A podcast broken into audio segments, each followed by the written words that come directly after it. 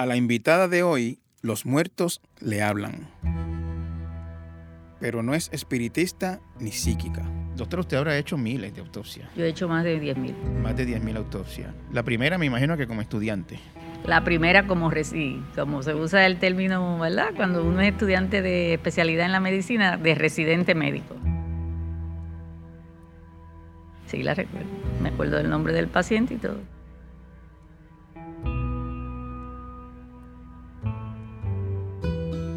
Y le pregunto, doctora, toda la vida haciendo autopsias, eh, ¿todavía ve un ser humano cuando tiene un cuerpo al frente y lo va a abrir? Cuando es una persona fallecida que yo le voy a practicar una autopsia, este, lo enfoco desde el punto de vista científico. Eh, quizás, ¿verdad? La, preocupación por, por, lo que está en mi mente en ese momento es tratar de hacer todo lo necesario desde el punto de vista científico para poder llegar a esa conclusión sobre qué murió esa persona.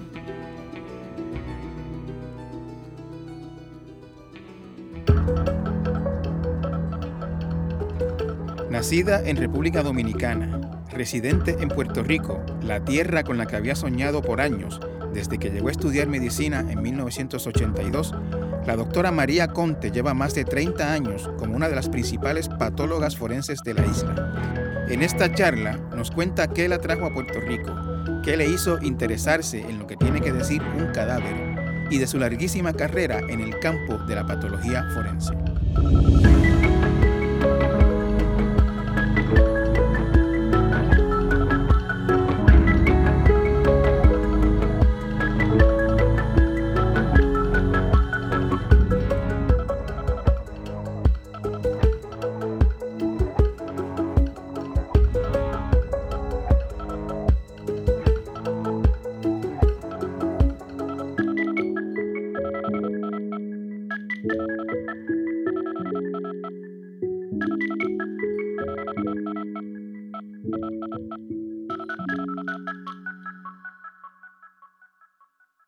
Doctora Conte, encantado de tenerlo en mi podcast. Un, placer y un honor contar con su presencia aquí en este espacio.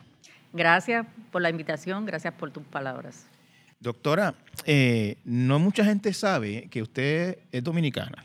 Eso, eso es así. Yo soy dominicana, nací en la ciudad de Puerto Plata, que es una ciudad costera que está al norte de la República Dominicana. ¿Y, y se crió allá? ¿Salió de allá de niña, de adulta? Cuénteme, cuénteme de eso.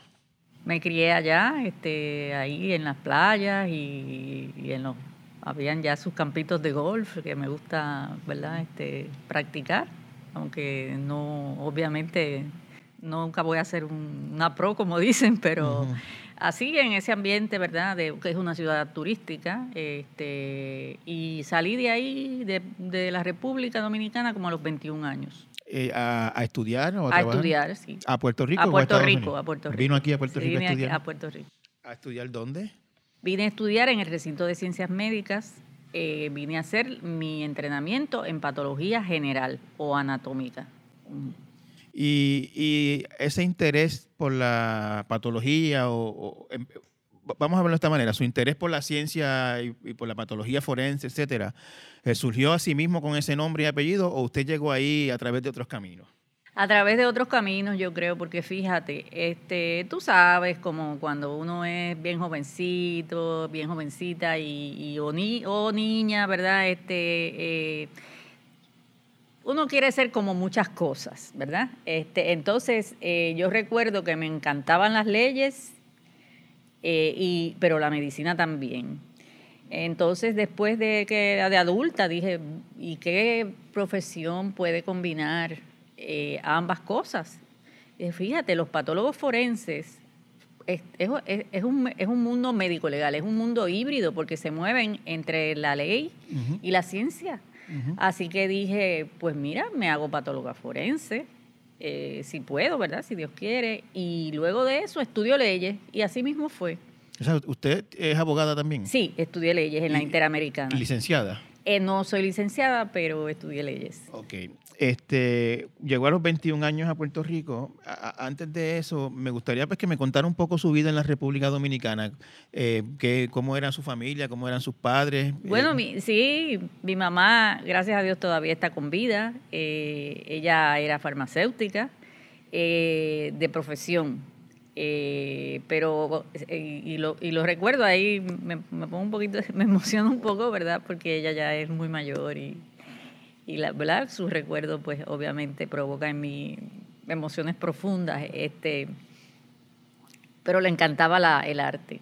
Eh, era farmacéutica muy trabajadora para levantar la familia junto a mi papá eh, pero le, gustaba el arte y le encantaba la declamación y para poder ella costear sus estudios de farmacéutica tuvo que trabajar como actriz. Actriz de un teatro escuela que había en la República Dominicana, ¿Ah, eh, sí, eh, donde estudiantes jóvenes eh, pues participaban como actores y actrices, ¿verdad? y estaban bajo la dirección, porque ella siempre me lo, me, lo mencionaba, de un este, director español que se llamaba el señor Emilio Aparicio. Ese director español aparentemente vino eh, con mucha experiencia, ¿verdad?, en teatro de, España y, fue uno de los fundadores o, uno de los que, las personas que impulsó el teatro en la, en la República Dominicana. Es muy recordado por su, por su obra, por su aportación. Este, mi padre era contable y como todo contable al fin, muy organizado, muy estructurado, este, mami tenía la iniciativa, yo creo, el, impulso de hacer las cosas y él pues la, moderaba y la estructuraba. Así que era, hacían un buen equipo. Este, y pues trabajaron muy fuerte, obviamente, para darnos una educación a mi hermana y a mí. Eh, mi hermana es dentista y tampoco vive en la República Dominicana, vive en España. Este, yo estudié en la medicina en la Universidad Católica Madre Maestra en Santiago, que queda bastante cerca de Puerto Plata. Y... O sea que durante su, su, lo que aquí llamamos bachillerato, entiendo, no sé si en República Dominicana se llama igual. Bueno, es que la, la, educación combinada en medicina en la Católica Madre Maestra son seis años, entonces combina el bachillerato con, con la, con la con un programa combinado, la, la medicina como tal con, con la con el bachillerato. O sea, se, graduó, digamos, de medicina eh, eh, y, uno piensa, ¿no? Que la gente que se gradúa de medicina, pues quiere mm, bregar con vivo, ¿no? O mantener la vida.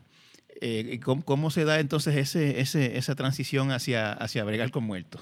Bueno, y, y de hecho, cuando, mientras estuve aquí estudiando patología, porque tú sabes que la patología, generalmente la gente la la, equipara solamente, ¿verdad?, este, con la patología forense. Pero la patología es una rama de la medicina que es muy amplia y conlleva también trabajo con, los pacientes, con pacientes vivos, eh, porque los patólogos generales, ¿verdad?, este, hacen las biopsias de los tumores que extraen los cirujanos y todo órgano que un cirujano extrae es llevado ante un patólogo. ¿Cuál, es la definición, digamos, general o, primera de patología? ¿Qué es patología? El la patología es el estudio de la enfermedad eh, de los cambios morfológicos que presentan, morfológicos, macroscópicos y microscópicos que presentan los órganos cuando, cuando están enfermos. Eh, y, esa es la, definición general. Y dentro de la patología existen diferentes subespecialidades. La forense es una de las subespecialidades, pero por ejemplo existe la hematopatología. Esos patólogos solo trabajan con con personas que sufren de leucemia, linfoma, están los neuropatólogos que trabajan solamente con la parte del cerebro del, ser humano y así este, sucesivamente. Pues te decía que al principio entonces, pues sí estuve involucrada con, obviamente, con el trabajo de, pacientes vivos, porque es, un paso requisito, ¿verdad?, para llegar a, la subespecialidad que es forense. Pero siempre mantuve ese deseo de combinar lo que son las leyes con, con el estudio de la medicina. el interés en la patología forense le surge como consecuencia de su interés también en las leyes. Es cierto, es cierto, porque, porque obviamente el patólogo forense asiste mucho a los tribunales, tiene mucho intercambio con ese mundo legal. De hecho, la patología forense, uno de los objetivos de hacer un reporte de autopsia, de hacer un análisis forense de balística, de ADN, es presentar esa evidencia ante los tribunales para que el tribunal, en base a la evidencia científica, pueda este, exonerar o culpar a una persona de un crimen. Sí, doctora, ¿le, puedo preguntar en qué año llegó a Puerto Rico? Sí, claro, claro, eso fue para el 1982. 82. Eh, llegó en un momento, eh, por lo que me dice, eh, que en ese tiempo eh, era que empezaba a convertirse, a agravarse mucho el problema del crimen en Puerto Rico. Sí, de, de, ahí en adelante es que esto se convirtió en la crisis que en alguna medida sigue siendo hoy. El problema es complicado. ¿Por qué se llevan a Los asesinatos no van a cesar en 60, 90 días. Se va a poner, inclusive se puede poner hasta peor. Y así ocurrió 112 asesinatos el primer mes, una cifra jamás vista en la historia. ¿Ya, ¿Ya, venía con el interés de la patología forense o, se le desarrolló mientras estudiaba patología aquí? Fui, fui, siempre tuve la, tendencia, ¿verdad? Y siempre fue un pensamiento que tuve, pero obviamente se fue incrementando a medida que me adentré en el estudio de la, de la patología. Eh, ¿Cómo fue, doctora, cuando usted dice, digamos, si recuerda un momento o una época en que usted diga, realmente esto es lo que esto es lo que me llena, esto es lo que yo quiero hacer. Sí, sí, ya cuando estaba completando la patología anatómica, eh, recuerdo que la, la que también fue directora de, patología eh, del Instituto de Ciencias Forenses, la doctora Livia Álvarez, se había ido a estudiar para, para Miami, patología forense, y, me llamó, me dijo, mira, este, hay una oportunidad para que tú también puedas eh, estudiar. Este, tienes que tomar una decisión. Llegó el momento de la definición y en ese momento pues decidí, ya, ya estaba casi terminando la patología anatómica. Y se fue a Miami. Y entonces me fui a Miami, sí. Y una vez graduada regresó a Puerto Rico. Y entonces regresé a Puerto Rico. Siempre quise regresar a Puerto Rico. por eh, alguna extraña razón yo considero que Puerto Rico es mi hogar. Digo por alguna extraña razón. Después de 40 años. Pues, ahora, después de 40 años, pero es que digo por extraña razón porque siempre lo consideré así. Desde que... Las familias en, Puerto Rico y República Dominicana llevan qué sé yo, siglo y medio, dos siglos, viendo y viniendo, y mucha gente que ya, tiene una abuela de acá o viceversa. ¿No tenía usted ninguna raíz aquí?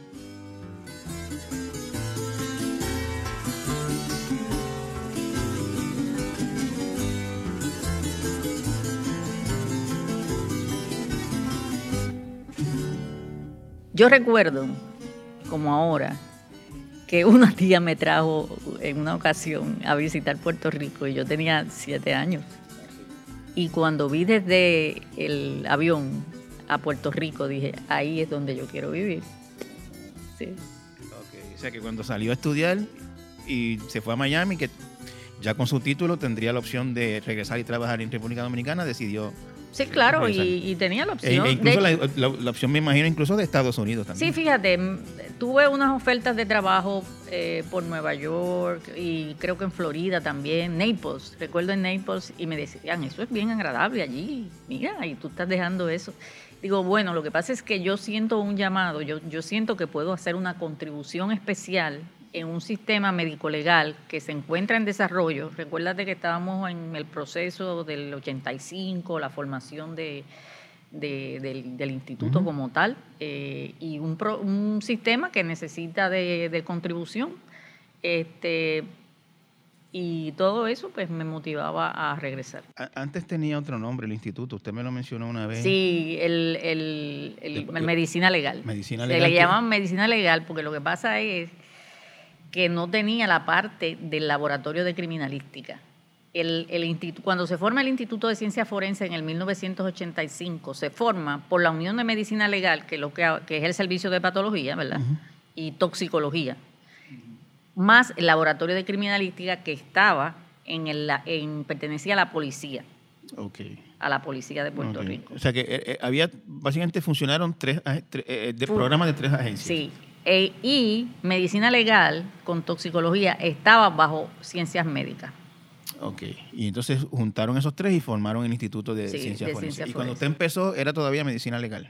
No, cuando ya yo empecé fue en el 89, ya era el Instituto de Ciencias Forenses. Y usted empezó allí como una patóloga, Sí. haciendo autopsias, no tenía ningún puesto directivo ni nada. No, no, yo llegué como patóloga. Eh, me acuerdo que cuando llegué, pues sabes que a veces eh, las cosas, eh, ¿cómo te digo? No quiero decir en el gobierno, pero a veces un- uno no se prepara adecuadamente quizás para recibir un nuevo empleado o algo así y no tenía escritorio ni nada de eso. Eh, me dieron, pero sí, me buscaron una silla y me acomodaron ahí al lado de alguien y pues me acuerdo también de ese día porque venía con, obviamente todo el que empieza viene, que se había un tapón de funerarios porque yo estaba de turno y, y entonces obviamente estaba estrenándome allí. Este y, me acuerdo que me, me dijeron mira tú tienes ahí como hay como cinco funerarios esperando que, que, que tú completes y yo dije, ay, sí, no, no, pero yo voy a terminar, no se preocupen. Eh, Yo decía, ay, Dios mío, que, que me Va- habrán va- metido. va- pero, vamos pero a- sí. Este, en ese tiempo, eh, la tecnología ha avanzado un poco y, y ya me imagino que hay algunas cosas que usted no tiene que hacer y incluso hace poco mm, publicamos en el periódico un artículo de una nueva manera de hacer autopsias este, digitales. Eh, pero en ese tiempo eh, era el, el muerto y usted. Y usted, y usted básicamente tratar de ver qué había pasado con esa persona sin muchos de los avances que hay ahora. Cu- Cuénteme de, de ese momento, de sí, ese tiempo. ese tiempo, y de hecho, y, y, y no ten- y no teníamos en ese momento las condiciones físicas este, adecuadas, ¿verdad?, para operar tampoco, porque ese era un edificio viejo, no, no, no estábamos localizados en el edificio nuevo, eh, bueno, yo le digo nuevo porque este, aunque fue data ya la construcción del 93, pero, pero es un buen edificio. Este, el, el otro local eh, carecía de, de- de- de muchas eh, cosas necesarias para, para la práctica adecuada de una autopsia. Este, y pues para mí obviamente fue un choque porque yo venía de, Miami, ¿verdad? Donde, donde acababan también. ¿Dó- ¿Dónde estaba ese edificio? El de Miami, el de, ¿El de aquí? el de aquí, cerca del Departamento de Salud. Eh, por ahí quedan como un, un edificio donde hay unas ambulancias.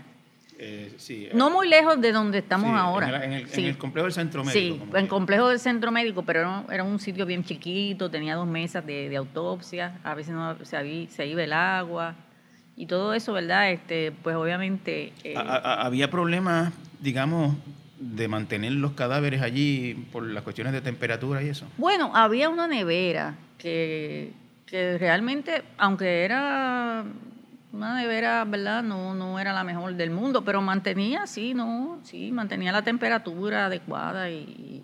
Pero era difícil, eh, vamos a decir que era cuesta arriba hacer una labor ahí, como, y como usted indica, pues no estaba la tecnología, inclusive rayos X, ahora estamos ya con, con la máquina del CT pero ni siquiera teníamos en ese momento, eh, que es algo i- imprescindible para hacer un caso de homicidio, en ese momento no teníamos ningún tipo de rayos X, ni siquiera la máquina análoga, que sea, que era... para usted encontrar un proyectil. un proyectil tenía que básicamente... Eso había que este, Rebuscarle ¿verdad? cada rincón buscar, ese cuerpo. buscar y buscar y por eso se tomaba tanto tiempo eh, uno, ¿verdad? En, realizar una autopsia. Claro, cuando tú tenías, tú tienes ya patólogos de experiencia que, que ya están, ¿verdad? Que ya conocen de, de cómo buscar un proyectil sin la ayuda de una radiografía, pero si tú tienes un una novata que llega, Eh, doctora, y, y vamos a llegar al tiempo presente, pero en aquel momento,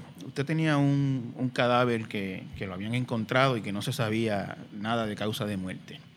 Este, ¿qué, cu- cu- ¿Cuál era el procedimiento en ese tiempo para encontrar qué había pasado con esa persona? Bueno, eh, ahí estábamos, eh, como usted indica, el patólogo, el ayudante del patólogo, que siempre ha estado con el patólogo y es imprescindible, su labor es invaluable para nosotros, pero sin ninguna tecnología. Ah, era básicamente la experiencia que uno tuviera, el conocimiento eh, para hacer un diagnóstico eh, con el simple ojo humano, ¿verdad? Eh, tampoco había de una manera rutinaria el beneficio de hacer eh, secciones de los tejidos para, para, para verlos en un microscopio, ¿verdad? Que a veces hay cosas que uno al simple ojo no lo puede ver, pero lo pasa por un microscopio. A revolutionary approach to solving crimes. What do you think? There's been murder done. The murderer was a man. He was in the prime of life, six feet in height, has small feet, wears square-toed boots, limps slightly on the left foot, and smokes Trichinopoly cigars. La patología forense eh, es una disciplina vieja, eso no, no, no, es nuevo, ¿no? Eso tiene cuánto... Bueno, la patología forense como una disciplina reconocida por el American Board de Especialidades es data del 1959, así que es una de las disciplinas médicas más jóvenes eh, desde ese punto de vista. Pero cuando, yo, digo, cuando yo, digo, patología forense me refiero a, a, lo que es una autopsia y determinar una causa de muerte por una autopsia, eso se ha, se ha hecho por, por, Se ha hecho por siglos, pero no estaba reglamentada como una práctica de la medicina, sino que lo hacían eh, en Estados Unidos, eh, los, llamados, era coroners. los coroners eran personas que no tenían que ser médicos, este, en los países latinoamericanos a veces se le dice médico legista. Eh, no tenían que ser médicos, mucho menos. Si eran médicos, pues no tenían que ser patólogos. A veces eran funcionarios electos, eh, por, eh, ¿verdad? Electos como cualquier funcionario electo.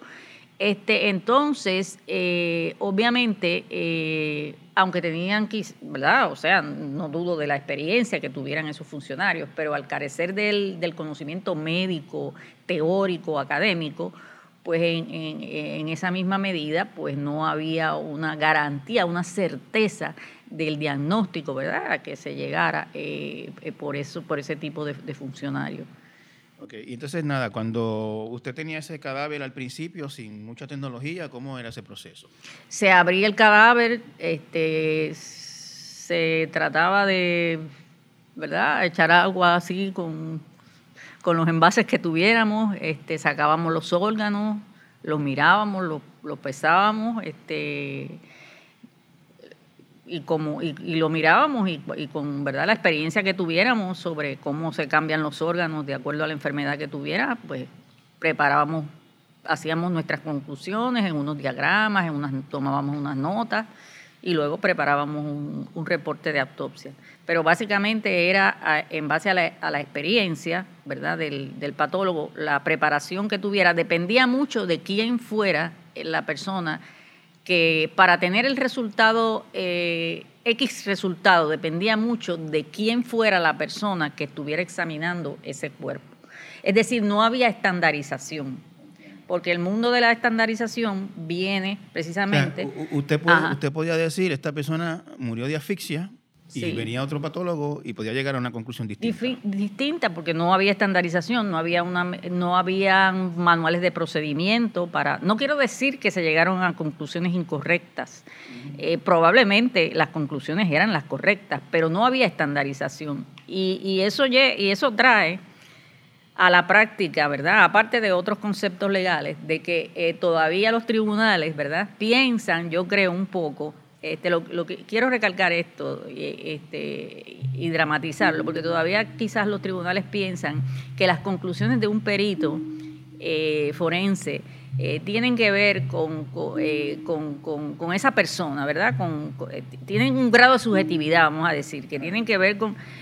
Y realmente ya no es así. Se, se, oye en algunos casos que, que abogados o, familiares quieren hacer su propia autopsia. Se oye a sí mismo en esa misma terminología. Vamos a hacer, queremos hacer nuestra autopsia. Cierto, y tienen todo el derecho a una segunda autopsia. Luego que el Estado ha intervenido, ¿verdad? El, familiar puede reclamar y practicar una segunda autopsia. Eh, eh, no hay ningún problema con eso. Después de la pausa, la doctora Conte nos cuenta cómo es que un cadáver puede decir cuál fue su causa de muerte. Quédense con nosotros.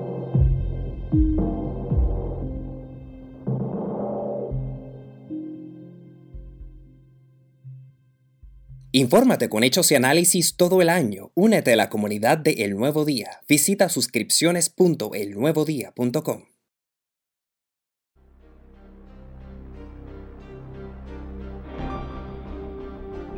19th century policemen struggled with the difficulty of reliably identifying individuals.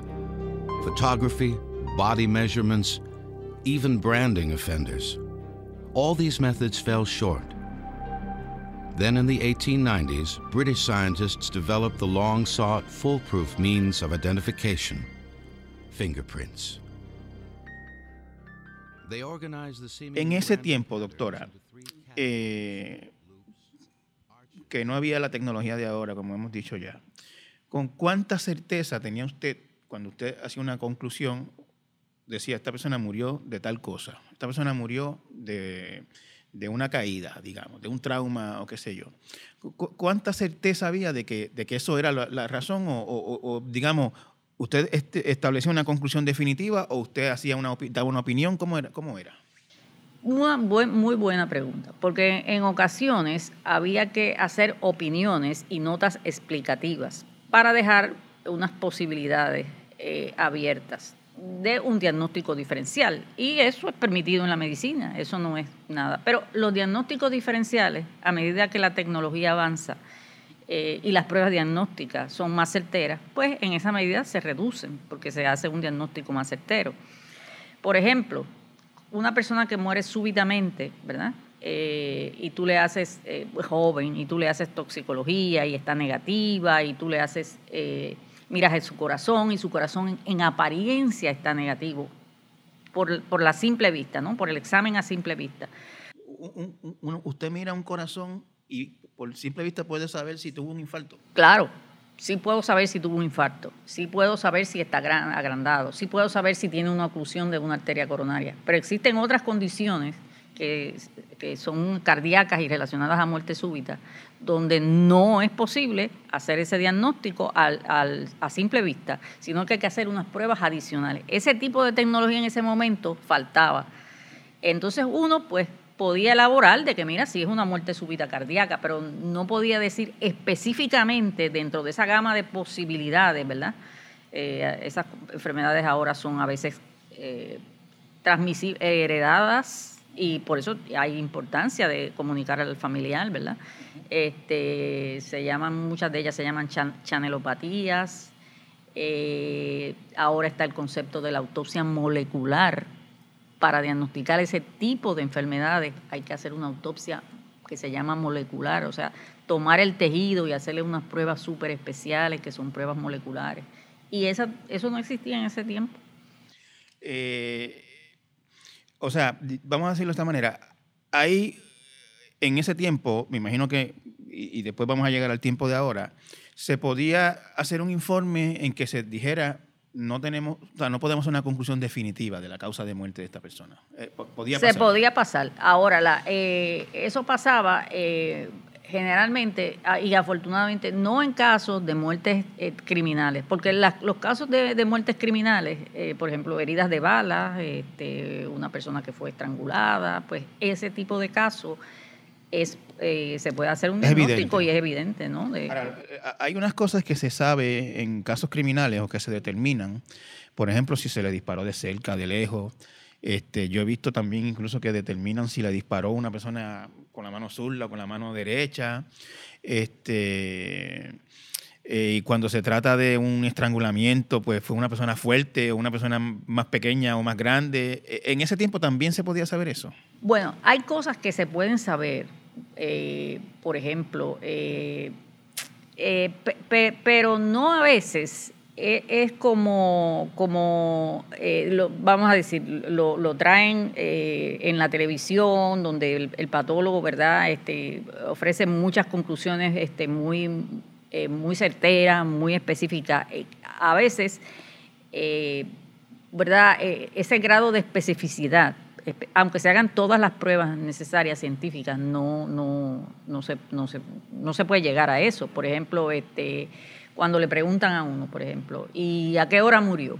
pues hay una creencia popular de que el patólogo puede decir exactamente, con certeza matemática, qué hora murió una persona. Uno puede establecer un rango de, un lapso, un rango de tiempo, pero uno no puede establecer exactamente la hora en que murió una persona. Yo supongo que no todas las personas eh, se, no todos los cuerpos se deterioran o se al mismo ritmo. Exactamente, y eso es una de las razones. No todos los cuerpos se deterioran al mismo ritmo, además depende del ambiente donde hayan fallecido si es en un ambiente frío, en el aire acondicionado. En Puerto Rico se descomponen más rápido si es al aire libre que en otros lugares. Pero, pero digamos que, que, esta información que uno ve, y yo no estoy hablando de la televisión ni de CSI ni nada por el estilo, estoy hablando de, casos que leo en el periódico o que he cubierto, que el patólogo dice, eh, por ejemplo, eh, yo estaba oyendo el otro día un podcast del, del caso de, de, la señora Georgina Ortiz y relataba eh, que, que en la corte el, el, patólogo había dicho que la habían agarrado desde atrás. Bueno, eso... E, estos tipos de cosas se pueden saber. Eso definitivamente se puede saber. Y de hecho, en estrangulación por ligadura, una de las cosas que nosotros utilizamos para diferenciarlo del diagnóstico diferencial ahí sería una asfixia por suspensión, ¿verdad? Un suicidio y una de las cosas que utilizamos para diferenciar este, la estrangulación por ligadura de la asfixia por suspensión sería eso, que la, la, marca en una estrangulación por ligadura está en la parte anterior del cuerpo, porque el, perpetrador viene con la ligadura por detrás de la, de la persona y se la, y se la pasa, por, o sea, se la, la, aprieta por la parte anterior. Mientras que en la suspensión, como es la misma persona, pues es alrededor del, pasa la ligadura totalmente alrededor del cuello y pues se suspende de algún objeto que está generalmente superior a su cuerpo, ¿verdad? Entonces el surco es alrededor de todo el cuello, además tiene una forma ascendente hacia arriba. O sea que vamos a verlo de esta manera, y yo sé que puede sonar un poco morboso.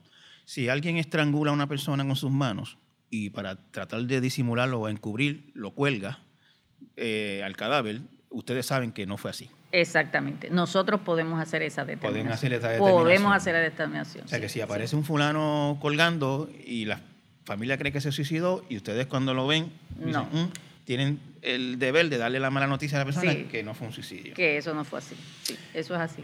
Este, yo, encuentro eso fascinante, doctora, el, el, el saber de que una persona murió obviamente cuando son balazos, este, pues lo fascinante viene a saber que ustedes saben o pueden más o menos sospechar que fue desde esta distancia, fue así, fue así.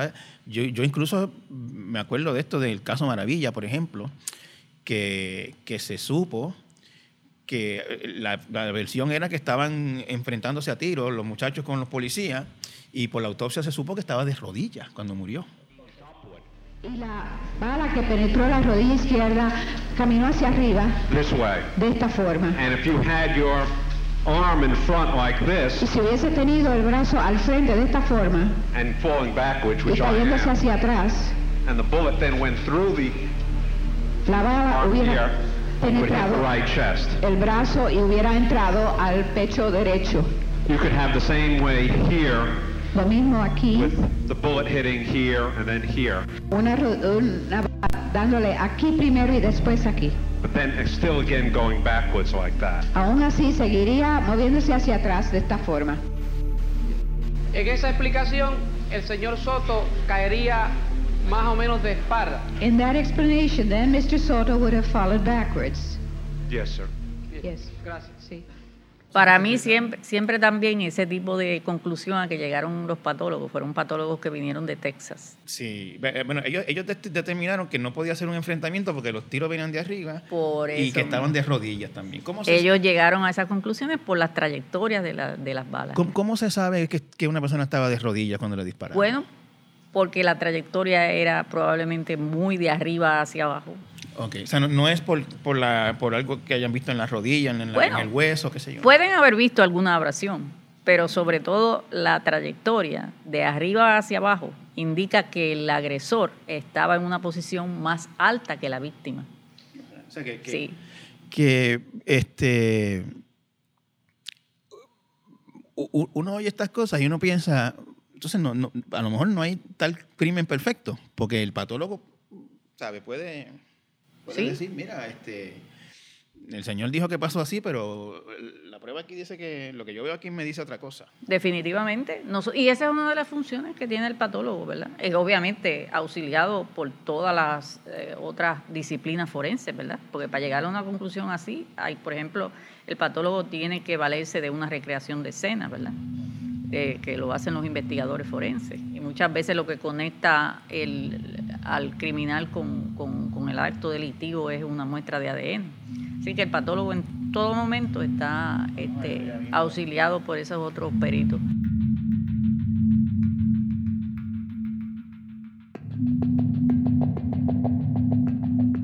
Con la tecnología ahora, por lo que he estado viendo, esto es quizá un poquito más sencillo, ¿no? Ya no hay que hacer unas cosas que había que hacer antes para determinar X o Y.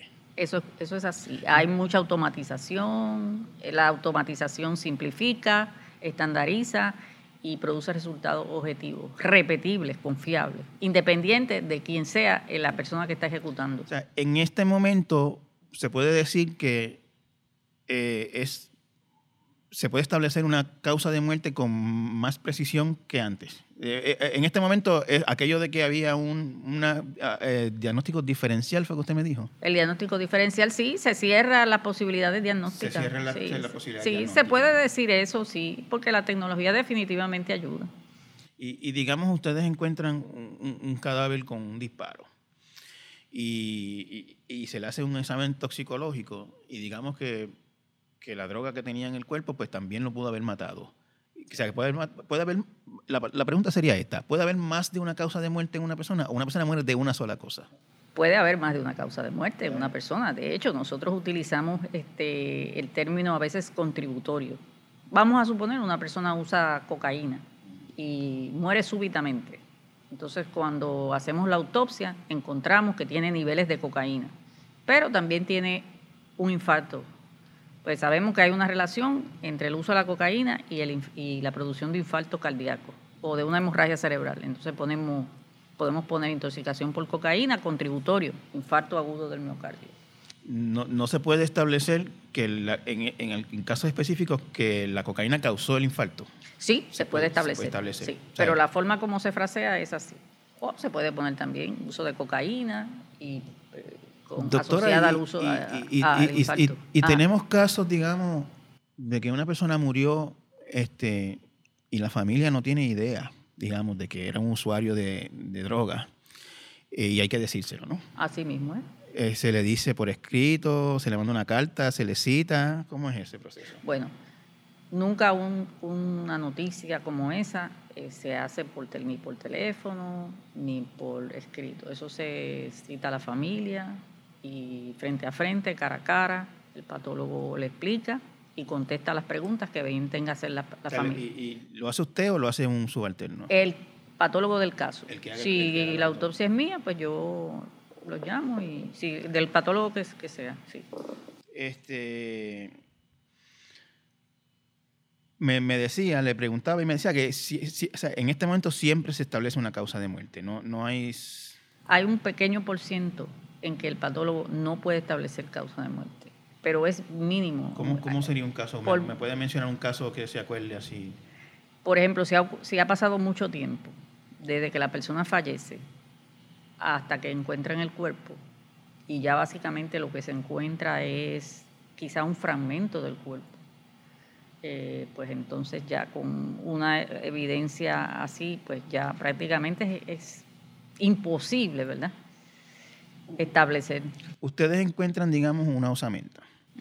este, y la osamenta no tiene... Eh, una persona le da un disparo y no necesariamente ese disparo le afecta un hueso, ¿no? Puede entrar por otro sitio y salir por otro sitio sin tocar hueso. Sin tocar hueso. Si, si, la, si la osamenta no tiene ningún impacto eh, de, que parezca de bala, ¿se puede establecer que murió de balazo? Se puede establecer. En patología hay dos términos diferentes que se refieren ambos a de qué murió y cómo murió la persona. Y son importantes ambos desde el punto de vista legal. Eh, la causa de la muerte, de qué se murió.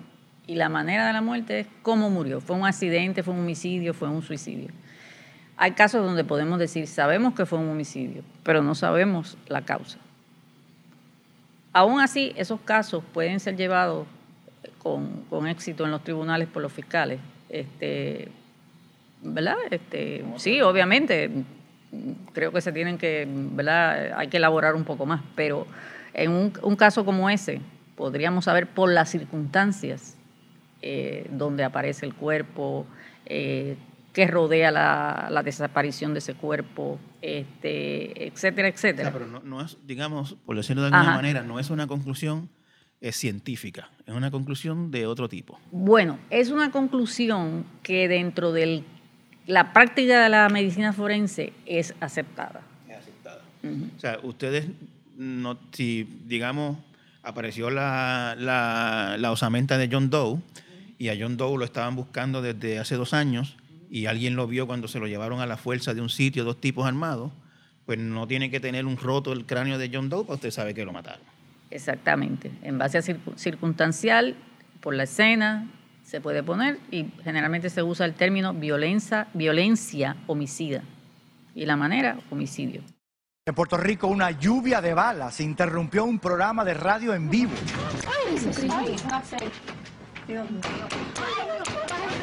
Y los oyentes lo escucharon todo. Los micrófonos quedaron abiertos en medio del horror de la conductora y sus invitadas.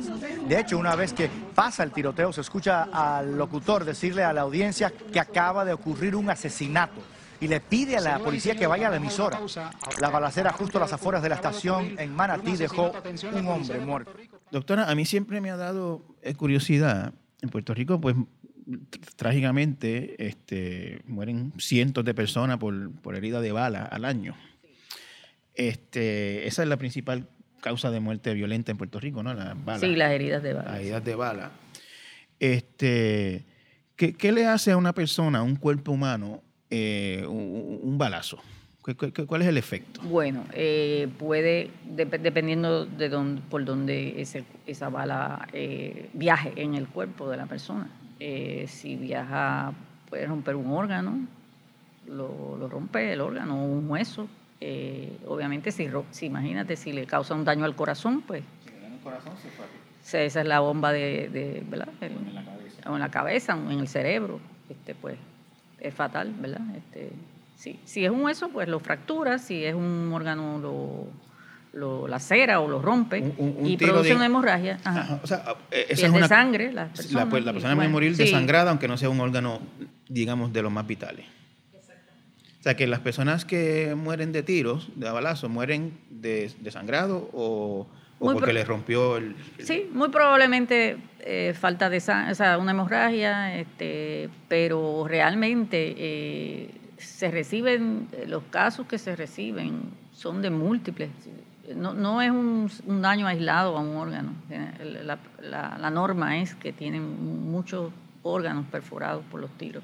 O sea, que como dicen, en, lo rociaron, como dicen. En tienen muchos, sí, generalmente. Este. Entiendo que hay unos tipos de proyectiles que hacen más daño que otros. Eso, eso es cierto, eso es correcto. Eso es cierto. Eh, ahora también tiene que ver con, el, con el órgano que el proyectil eh, afecte. Porque si un proyectil, por menos daño que haga, lacera el corazón, pues prácticamente ahí el porciento de sobrevida es casi nulo. Pero sí es cierto que hay, una, hay unos proyectiles que, hacen más daño. Es cierto que hay proyectiles que entran y una vez entran como que explotan. Como que explotan sí, sí, eso, es, eso es correcto. ¿Y eso, es común en Puerto Rico? Eso es común, sí. Sí, y hay mucho, mucho, hay mucho proyectil de, de, arma larga, o que y de arma automática, o sea. Son, son armas de guerra. Sí, sí, sí, sí. Doctor, usted habrá hecho miles de autopsias. Yo he hecho más de 10.000. Más de 10.000 autopsias. Eh, la primera me imagino que como estudiante. La primera como como se usa el término, ¿verdad? Cuando uno es estudiante de especialidad en la medicina, de residente médico. ¿La recuerda? Sí, la recuerdo. Me acuerdo del nombre del paciente y todo. Sí, y una muerte violenta. Una muerte natural. el paciente murió de SIDA. De SIDA. Y le pregunto, doctora, toda la vida haciendo autopsias, eh, ¿todavía ve un ser humano cuando tiene un cuerpo al frente y lo va a abrir? Yo nunca eh, cuando veía un, cuando veo una persona eh, una, persona fallecida que para una autopsia, no una persona fallecida en una funeraria o, en otras circunstancias, pero cuando es una persona fallecida que yo le voy a practicar una autopsia, este, lo enfoco desde el punto de vista científico. Eh, quizás, ¿verdad? Preocupación por, por, lo que está en mi mente en ese momento es tratar de hacer todo lo necesario desde el punto de vista científico para poder llegar a esa conclusión sobre qué murió esa persona. y, eso es lo que tengo en, mente. Eso, o sea, usted está ah. enfocada en el resultado. En, el resultado, eh, sí. Eh, la pregunta venía por, pues, tanto tiempo, tanto viendo tanta autopsia, si, si, si no se convertía en algún momento en algo mecánico. No se convierte en algo mecánico eh, porque uno se va reinventando en su, profesión. Eh, y esto del surgimiento de nuevas herramientas, de nueva tecnología, uno ve el progreso, uno ve que puede utilizar eh, mejores este, recursos para realizar su trabajo. Y todo eso, pues, lo va, este, como te digo, motivando a uno para que no se convierta en un trabajo rutinario o, un trabajo sin, sin inspiración.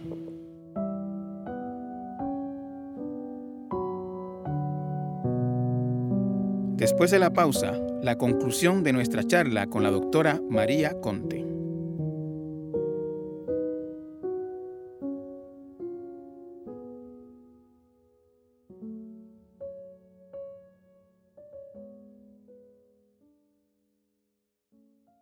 Infórmate con hechos y análisis todo el año. Únete a la comunidad de El Nuevo Día. Visita suscripciones.elnuevodía.com. El Instituto de Ciencias Forenses, aparte de las autopsias, pues tiene muchas, hace muchas otras cosas, ¿no? Este, por ejemplo, no creo ahora los análisis de balística.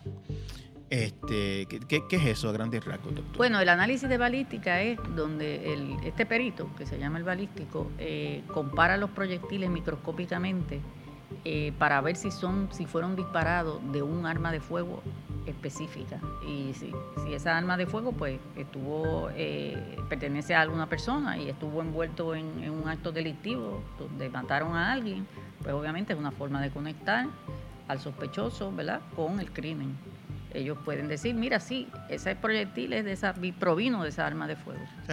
digámoslo de esta manera, dos armas de la misma marca, el mismo modelo, el mismo año, eh, el mismo fabricante, eh, disparan los dos y son diferentes. Y son diferentes porque, bueno, déjame explicarte, déjame hacer un disclaimer, como decimos en buen español. Yo soy patóloga. Esta no, es su área. ¿verdad? Esa no es mi área de experiencia y yo le, tengo mucho respeto a los, a los, a los compañeros balísticos. Eh, pero eh, sí sé que de acuerdo a las armas en el cañón, ¿verdad? Tienen unos sulcos que aunque sean del mismo año, del mismo eh, del mismo año, el mismo, la misma marca, todo, eh, cada surco de eso es diferente en cada año. O sea, salieron una, una después de la otra de la máquina que las hace y son diferentes. Y son diferentes. Buenas tardes, bienvenidos a Telenoticias. Por más de una década, miles de rape kits de posibles víctimas de abusos sexuales estuvieron almacenados sin analizar en el negociado de ciencias forenses. Bueno, el retraso en su análisis provocó que cientos de casos prescribieran y que a las víctimas nunca se les hiciera justicia. Doctora, otra eh, función de ciencias forenses muy importante es el tema de las agresiones sexuales. En la investigación, los análisis que ustedes hacen de lo que llaman los rape kits. Eh, explíqueme un poquito lo que es un rape kit y qué es lo que ustedes hacen con eso. Pues esa es la muestra que se le toma a una víctima de una agresión sexual. Son unas muestras médicas, son unos hisopos que se toman del área genital de la persona, eh, se le toman eh, eh, algunos pelos de, su cabeza y a veces se, se, incauta la ropa, ¿verdad? Para ver si en esa muestra hay la presencia de un agresor masculino ¿verdad? semen de, un, de, un, hombre. Este, esos kits, esas muestras, esos hisopos, esas ropas, esos pelos, se llevan a forense y ahí se le hacen unos exámenes mediante la técnica del ADN para determinar, ¿verdad? Si aparte del perfil genético de la víctima hay un perfil genético de un varón. O sea, se, se, determina, bueno, si, si es una mujer que denuncia que fue agredida sexualmente. Por un caballero. Por un caballero, eh, en esa muestra, pues ustedes corroboran, en efecto, hay un perfil aquí que no es de ella que no y que es de, un varón. Y que es de un varón. Eh, y, en algunos casos, supongo yo que en el banco este de ADN que hay, ustedes ya rapidito lo pasan por ahí y dicen, mira, fue fulano. Eso, eso es así. Eh, este, pero hay que pasar cientos de casos. Por ejemplo, te voy a dar una idea. Nosotros pasamos un total de 400 y pico de casos eh, evaluamos, vamos a decir, eh, de, de 450 casos que evaluemos, por ejemplo, podemos obtener dos, dos hits. O sea, la proporción de hits a casos evaluados eh, lo de hits. ah, los hits quiere decir lo que usted explicó, de que apareció alguien. Apareció alguien. O sea, digamos, de 400 agresiones sexuales que ustedes investiguen y determinen un ADN, este, cuando ustedes hacen la, la comparación con el banco, de 400 encuentran como 50. No, como dos. Como dos, de 400. de 400, sí. sí. Este, lo, lo, explicamos aquí así muy sencillito. Yo sé que es un proceso bastante más complejo y que tarda mucho. Eh, había un retraso importante en, en Rape Kits analizado, que se trata de víctimas de agresiones sexuales que llevan en algunos casos años esperando que se determine quién fue que las agredió o, que se corrobore que alguien las agredió. Eh, ¿Cómo está eso en este momento? Sí, bueno, nosotros enviamos, eh, un hemos enviado un total de 1.400 kits a un laboratorio externo. De, lo, de todos los que teníamos, eh, eran 3.000 y pico kits que estaban, habían en forense. Había un 36% de esos que en forense lo había analizado. O sea, no como ha trascendido, porque yo no estaba en ese momento y yo misma pues entendí, como trascendió, ¿verdad?, en los medios, de que pues había todo este eh, atraso, ¿verdad?, de, kits eh, en, en ciencia forense y que de un año, desde cierto año hacia, hacia acá, pues no se había tocado ninguno de esos kits. Eh, pero Forense había analizado, la realidad es que Forense había analizado el 36% aún así, de tres mil y pico. Aún así quedaban pues una, una cantidad importante. Este, entonces, de esa cantidad que quedó, 1.450 eh, se enviaron a un laboratorio externo, ellos están analizándolo en este momento, ya nos han enviado 450 resultados y de esos 450 resultados hemos tenido dos hits. Eso fue lo que le mencioné. Ah, y esos son casos reales. Son casos reales, sí. Y, hasta donde usted sabe, ¿eso pasó cuándo más o menos? Eh, hace poco, hace un, par, un mes, dos meses vamos a ponerlo de esta manera, doctora. De esas dos personas que se identificaron, como que ya tenían, si estaban en ese banco, quiere decir que tenían algún antecedente. Eso es correcto. Este, ¿Usted sabe si eso ya está en algún proceso? Yo conozco de que se notificó a, la, policía. de Puerto Rico. De ahí para allá usted no sabe. De, pues, de eso no, no tengo más detalles. Este, hay personas ahí que llevan años esperando por, por, por pero la, la, la, usted termina, eh, su participación termina cuando usted le informa a la policía. Exacto, nosotros le, este. informamos la, ahora.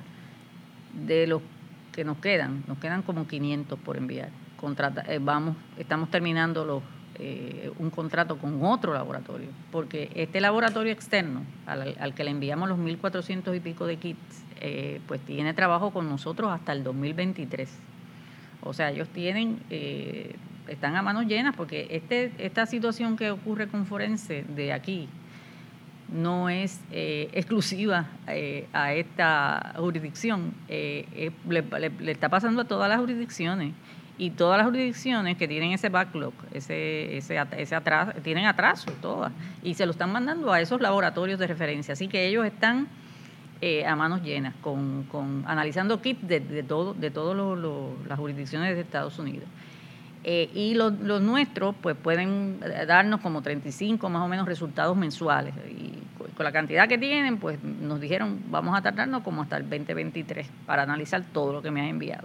Pues entonces decidimos contratar a otro laboratorio para que, ¿verdad? Los que nos quedan no se vaya tan, o sea, no pase tanto tiempo, ¿verdad? Que no sea que ellos lo comiencen después del 2023, sino que lo puedan, el, otro laboratorio comience desde ahora. Este es un laboratorio con base en Oklahoma, ya casi estamos finalizando el contrato con ellos y, le vamos a mandar lo que nos queda. Con eso nosotros ya em, estaríamos libres de backlog. Ok. Eh, bueno, libres de backlog en la medida en que no tienen allí en su instalación, pero están todavía por resolverse o por determinarse. Pero están por analizarse, cierto, ciertamente. Eh, doctor, ¿es caro este, estos análisis? Cada, bueno, el primer laboratorio que contratamos nos está cobrando como dos mil dólares por, por kit. En el segundo laboratorio hicimos, eh, se pudo negociar mejor y están, van a cobrar mil, mil algo. Ok, cuando hablamos de un kit, y, ustedes enviarlo es enviar físicamente la, el material. Sí, hay que enviar la evidencia físicamente. claro, la ropa interior, lo que sea, de la persona, el pelo que hayan encontrado. Los hisopos con, con, las muestras de la persona. Este, ¿Por qué pasó esto, doctora? ¿Por qué hubo, este, por qué hubo esta acumulación? Bueno, lo que pasa es que si vienes a ver, eh, hay más casos en general de, de no solo de, de rape kits, de, todos los, casos, que de toda la evidencia que se somete a forense, hay mucho más evidencia que se somete que recursos humanos que pueda analizarla. Eh, o sea, hay más demanda eh, de servicio que la que se puede, eh, ¿verdad?, este, completar con la cantidad de peritos que existen. Esa es la realidad. ¿no? Pero vamos a verlo de esta manera. Eh, esos, eh, ¿cuántos eran? ¿Cuatro mil? Tres mil, tres mil algo. Tres mil y pico de, kits no llegaron en una semana. Se fueron, ah, se fueron acumulando. A través del tiempo. ¿Cuántos llegan semanalmente en promedio? Bueno, al mes estamos recibiendo como 20 más o menos. O sea que si alguien está encima de eso, esos 20 van saliendo rápido. No te preocupes que vamos a hablar de eso después. Ajá. Sí. Ok, ok. Este, eh, aquí ha habido algún, por algún tiempo como la, mitología, ¿no? De que, o la, imagen de que la policía de Puerto Rico eh, y las investigaciones criminales en Puerto Rico no son muy avanzadas científicamente. Eh, ¿Usted comparte esa, esa impresión? Bueno, yo entiendo que los agentes hacen todas las diligencias, por lo menos esa ha sido mi experiencia como patóloga, todas las diligencias necesarias, ponen alma, vida y corazón en la investigación de los casos. Eh, de que quizás ellos, pues también, como, ¿verdad? No, no se puede tapar el, sol con la mano, ¿verdad? No, quizás no son suficientes para atender todos los casos que tienen. Este, pero de que ponen todo su empeño y, y le dan el seguimiento adecuado, pues yo entiendo que, sí, que esa ha sido mi experiencia como patóloga, no puedo decir otra cosa. Bueno, doctora, eh, nada, le agradezco mucho su tiempo, su disposición, ha sido un placer esta charla con usted. Muchas gracias, igual ha sido muy, una charla muy amena.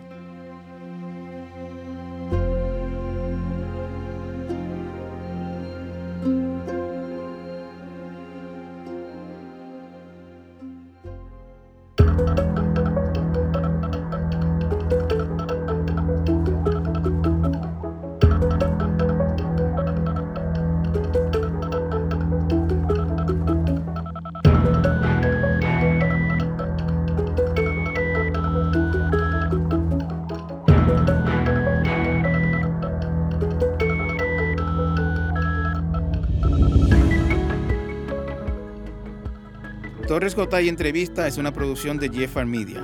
Puedes conseguirlo en elnuevodia.com o en tu plataforma favorita de podcast. Si nos dejas un review en Apple Podcast, más gente puede encontrarnos.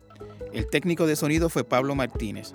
El diseño de sonido estuvo a cargo de Víctor Emanuel Ramos. Pre y postproducción por María Soledad Dávila. Productor Denis Rivera Pichardo. Producción ejecutiva Celimar Colón. Los esperamos la próxima semana con otra interesante charla.